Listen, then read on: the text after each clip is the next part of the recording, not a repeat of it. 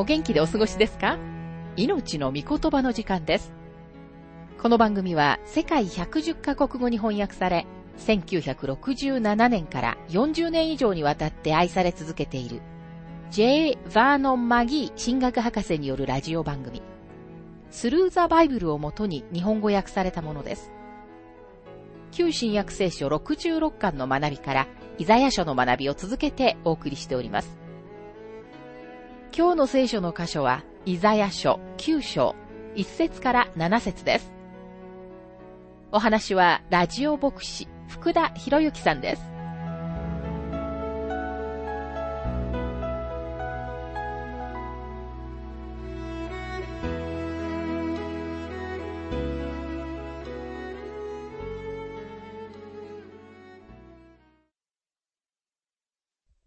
イザヤ書9章の学びをしていますが、9章の一節。しかし苦しみのあったところに闇がなくなる。先にはゼブルンの地とナフタリの地は恥ずかしめを受けたが、後には海沿いの道、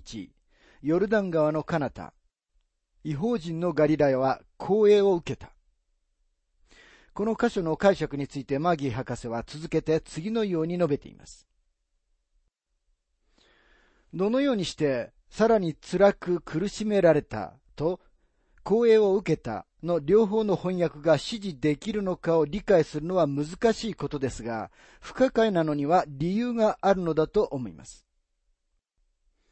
一方、光栄を受けたという翻訳は、キリストが最初に来られた時である、遠い将来の予言の成就を指しています。主は確かにその地域に成功を受けさせられました。ガリラヤは見下されていた地域でした。なぜなら違法人たちがそこに集まっていたからです。主イエスはその当時の紳士気取りの宗教的中心地、エルサレムは通り抜けられただけでした。イエス様はエルサレムで生まれたわけでも、育てられたわけでもありませんでした。ナザレが主のふるさとでした。そしてナザレが主を拒否したとき、主はカペナウムに下って行かれました。カペナムはガリラヤ湖のほとりの王国の中の見下された地域にありました。ゼブルンとナフタリは北に位置していました。ナフタリがガリラヤ湖の西岸に沿ったところ、ゼブルンはナフタリの西に隣接していました。ナザレはゼブルンに、イエス様のミニストリーの本部があったカペナウムはナフタリにありました。主イエスはカペナウムから本部を他へ変えられることは決してありませんでした。事実、それで主がカペナウムに対してなぜあれほど厳しい裁きを宣告されたのかがわかります。カペナウムには他の場所には与えられていなかった光へ近づく道があったのに彼らはそれでもあえて主を拒否したからです。マタイの福音書4章の12節から16節には、確かにこのように書かれています。ヨハネが捕らえられたと聞いてイエスはガリラヤへ立ち退かれた。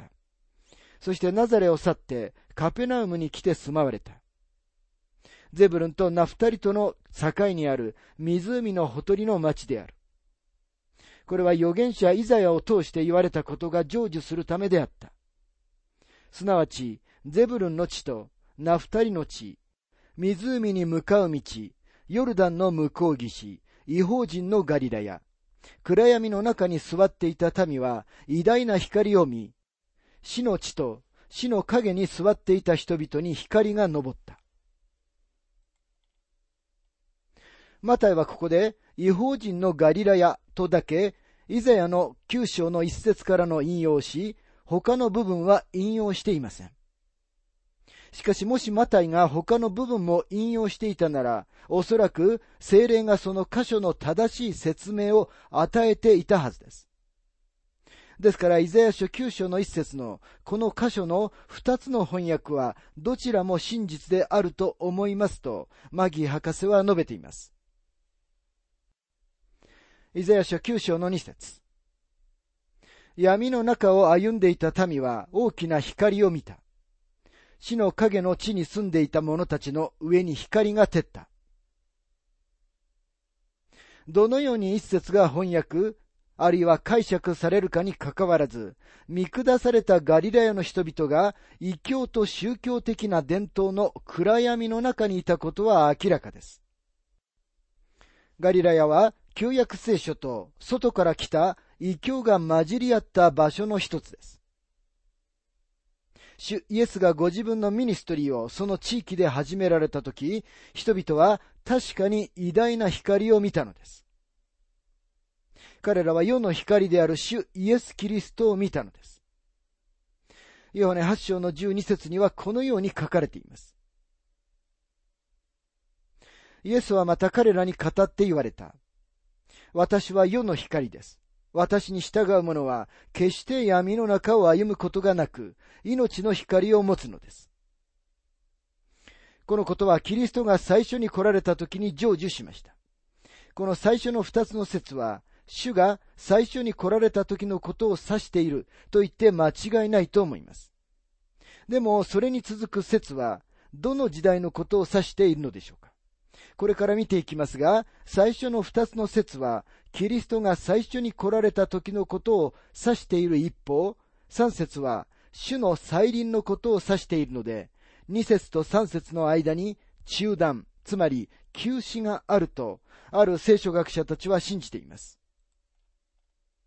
その学者たちの中には、カルカッタ生まれの英国人、F.C. ジェニングス博士や H.A. アイアンサイド博士がいます。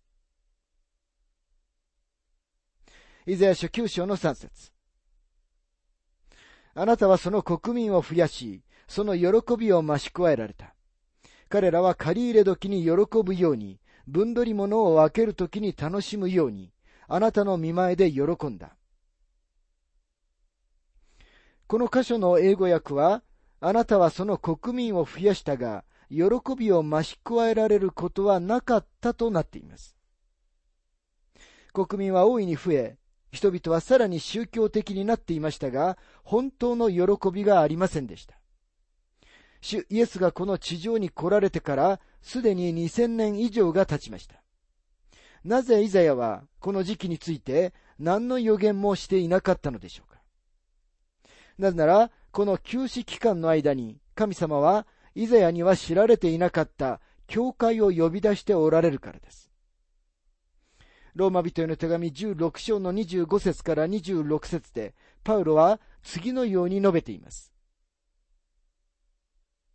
私の福音とイエス・キリストの宣教によって、すなわち、世々にわたって長い間隠されていたが、今や表されて、永遠の神の命令に従い、預言者たちの書によって信仰の従順に導くために、あらゆる国の人々に知らされた奥義の啓示によって、あなた方を固く立たせることができる方。パウロはここで、世々にわたって長い間隠されていたと述べています。イザヤが私たちの目の前のこの章でしているように、預言者たちは自分たちが見なかったものは略すということをパウロはとてもはっきりさせています。イザヤ書63章では、ただのコンマ一つで、イザヤがすでに2000年も経った時期のことを略しているところを学びます。イザヤの時代の人々には、教会に関する何の啓示もありませんでした。でも今日、教会が明らかにされ、休止期間は埋められました。このことが、この章の残りは、イスラエルの国のことを指しており、増やされた国民は、アハズが王であった国民であることを明らかにしています。パウロがローマ人への手紙16章の26節で、奥義は信仰の従順に導くために、あらゆる国の人々に知らされたと言ってることに注目してください。ですからお分かりのように、教会の啓示は違う人々のためなのであり、イザヤはただ一つの国、彼自身の国であるイスラエルに対してだけ語っていたのです。イザヤ書9章の4節あなたが彼の重荷の首輝と肩の鞭、彼を虐げる者の杖をミディアンの日になされたように粉々に砕かれたからだ。いつ重荷が砕かれるのでしょうか？重荷はキリストが再び来られる時に砕かれます。なぜ今日、イスラエルは平和を楽しむことができないのでしょうか？なぜ彼らはすべての国境で悩まされているのでしょうか？彼らがこのすべてのトラブルに巻き込まれているのは、平和をもたらすことのできる唯一の方、彼ら自身のメシアである主イエス・キリストを拒否したからです。虐げる者の力は、主が再び来られる時まで砕かれることはありません。五節戦場で履いたすべての靴、血にまみれた着物は焼かれて火の餌食となる。繰り返し起きているユダヤ人の家族や国全体の嘆き悲しみの背後には何があるのでしょうかそれは彼らがメシアを拒否したからです。主こそが平和の君であり、主だけが困難の中にあり、迫害されている彼らに平和をもたらすことがおできになるのです。4節から5節が3節の考えを完成する一方、同時にこれらの説は将来来たるべき大観難時代のすぐ前の時を超えて、その先を見ています。さて、メシア来臨の予言を見ます。イザヤ書9章の6節から7節一人の緑子が私たちのために生まれる。一人の男の子が私たちに与えられる。主権はその肩にあり、その名は不思議な助言者、力ある神、永遠の父、平和の君と呼ばれる。その主権は増し加わり、その平和は限りなく、ダビデの王座について、その王国を治め、裁きと正義によってこれを固く立て、これを支える。今より常しえまで、万軍の主の熱心がこれを成し遂げる。この箇所の解釈について、マギー博士は次のように述べています。ここに書かれている予言はどのようにして実現するのでしょうかそれは万軍の主の熱心がこれを成し遂げるのです。これはキリストが最初に来られる時のことを指しているのでしょうかほとんどのクリスチャンはそうだと思っているようです。なぜなら彼らはこの説をクリスマスの時に引用するからです。でも私はこれが主がイスラエルの国に生まれるつまり、主がイスラエルの国に確かに受け入れられるとき、つまり、キリストの再臨のことを指していると確信しています。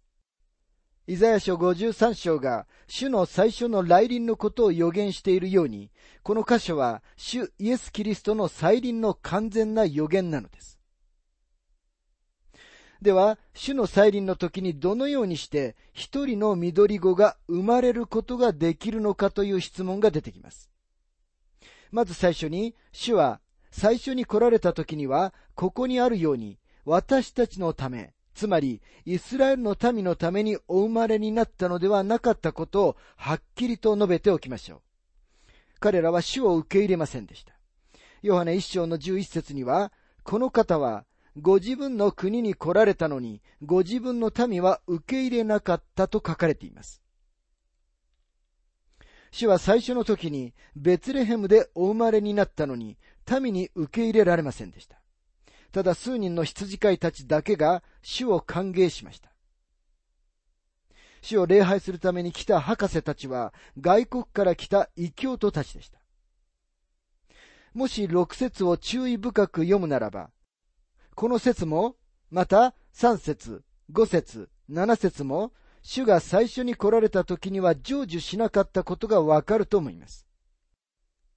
実際イスラエル国として一瞬にして生まれるということが、イザヤ書最後の章で完全に明らかにされています。イザヤ書66章の7節から8節にはこのように書かれています。彼女は海の苦しみをする前に産み、陣痛の起こる前に男の子を産み落とした。誰がこのようなことを聞き、誰がこれらのことを見たか。地は一日の陣痛で生み出されようか。国は一瞬にして生まれようか。ところがシオンは陣痛を起こすと同時にコラを生んだのだ。この陣痛というのは大観難時代のことです。イスラエルは将来男の子を産み落とすのですが、それは主の誕生によってではなく、イスラエルの誕生によってそうなるのです。これがキリストが再臨される時のイスラエルの国の新しい誕生となるのです。イスラエルはキリストの再臨の時に生まれます。子供が生まれること、つまり主の人間性という事実に注目を促すことには何の反対の理由もありません。子供が与えられるのは、主の再臨の時に真実となります。言い換えれば、この子供は2000年近く前に、この地上におられた同じイエス様だということです。主権はその肩にありとありますが、肩は強さを語るものです。この世の主権は、主の再臨の時に、主の強い肩に置かれるのです。しかし最初に来られた時にはそうではありませんでした。主に与えられている名前に注目してください。不思議。これは形容詞ではありません。主の名前です。四式13章の18節で受肉される前のキリストが主の見使いのキャプテンとして現れておられるのを見ます。四式13章の18節にはこのように書かれています。主の使いは彼に言った。なぜあなたはそれを聞こうとするのか私の名は不思議という。マタイの福音書11章の27節で主イエスは次のように言われました。父の他には子を知る者がなく、人々は知りませんでしたが、主は不思議、素晴らしい方でした。そして人々は今日もそのことを知りません。主を救い主として信じたけれども、主がどれほど素晴らしい方であるかを本当には知らない人たちがいます。主は二度目に地上に来られる時には、反抗を制され、地上で全てのものを統治されるのです。主の皆は不思議、あるいは素晴らしいです。またここには助言者とありますが、主は人からの助言を決して求められませんでした。そして主は人間のアドバイスを願われたことも決してありませんでした。ローマ人への手紙11章の34節にはこのように書かれています。なぜなら誰が主の御心を知ったのですか？また誰が主のご計画に預かったのですか？英語の訳では二つ目の文章が誰が主の助言者だったのですかとなっています。神様には助言者はいません。主イエス・キリストは一度もご自分の弟子たちを集めて、さてみんな、私はどうすべきだと思うかね、などと言われたことはありませんでした。聖書の中にはそのようなことは書かれてありません。主は彼らを集めて言われました。私はこのようにする。なぜなら、これが私の父の御心だから。第一コリント人への手紙一章の三十節にはこのように書かれています。しかしあなた方は神によってキリストイエスのうちにあるのです。キリストは私たちにとって神の知恵となり、また義と清めと贖いとになられました。私たち人間は思っているほど頭が良くはありません。ですから私たちは助けを求めて主のところに行くべきなのです。またここには力ある神とありますが、この名前のヘブル語の言葉は、エル・ギブルという言葉で、主はすべての力が与えられた方という意味です。主は全能の神様です。マリアのところに抱かれていた無力な赤ん坊が宇宙を一つに保っていたのです。ですから主は言われます。マタイ28章の18節私には天においても地においても一切の権威が与えられています。主は力ある神なのです。またここには永遠の父とありますが、これは単に主がすべてのものの作り主であるだけではなく、時と時代と、そしてすべてのことの遠い先の目的までも作られたことを意味しています。ヨハネが言ったように、ヨハネ一章の三節すべてのものはこの方によって作られた。作られたものでこの方によらずにできたものは一つもないのです。さらにコロサイ人への手紙、一章の十六節でパウロは次のように言っています。なぜなら、万物は御子にあって作られたからです。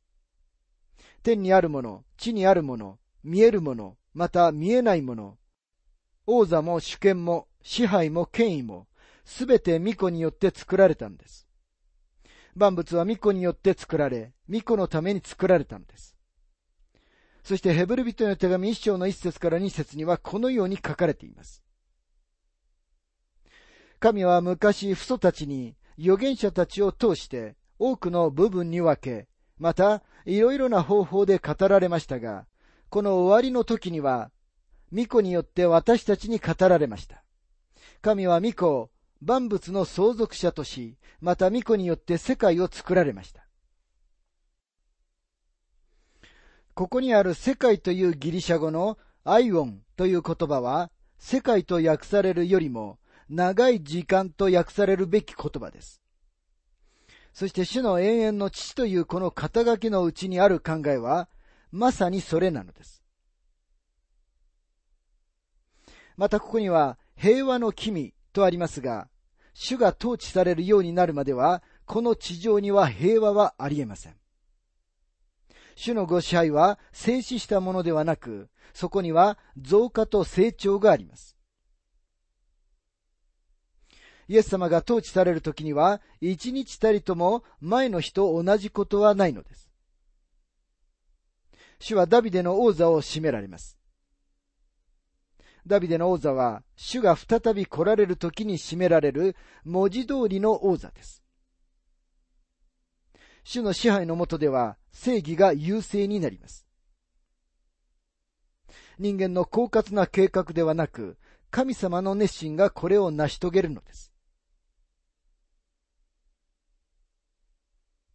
この章の残り8章から21節は、イザヤの時代の地域的な状況を扱っています。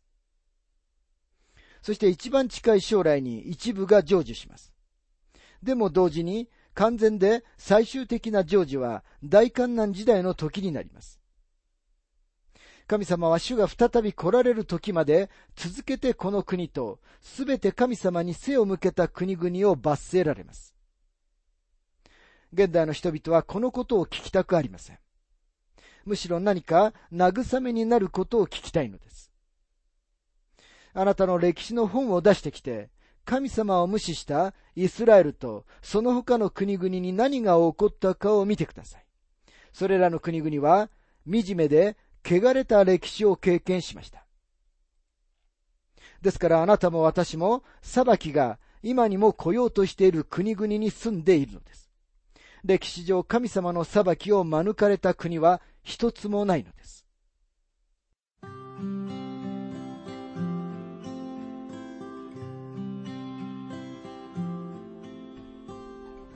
命の御言葉お楽しみいただけましたでしょうか？今回はイスラエルの望み、イスラエルの助けというテーマで、イザヤ書9章1節から7節をお届けしました。お話はラジオ牧師福田博之さんでした。なお、番組ではあなたからのご意見、ご感想、また聖書に関するご質問をお待ちしております。お便りの宛先は郵便番号592-8345大阪府堺市浜寺昭和町4-462浜寺聖書協会命の御言葉の係。メールアドレスは全部小文字で ttb.hbc.gmail.com です。どうぞお気軽にお便りをお寄せください。それでは次回までごきげんよう。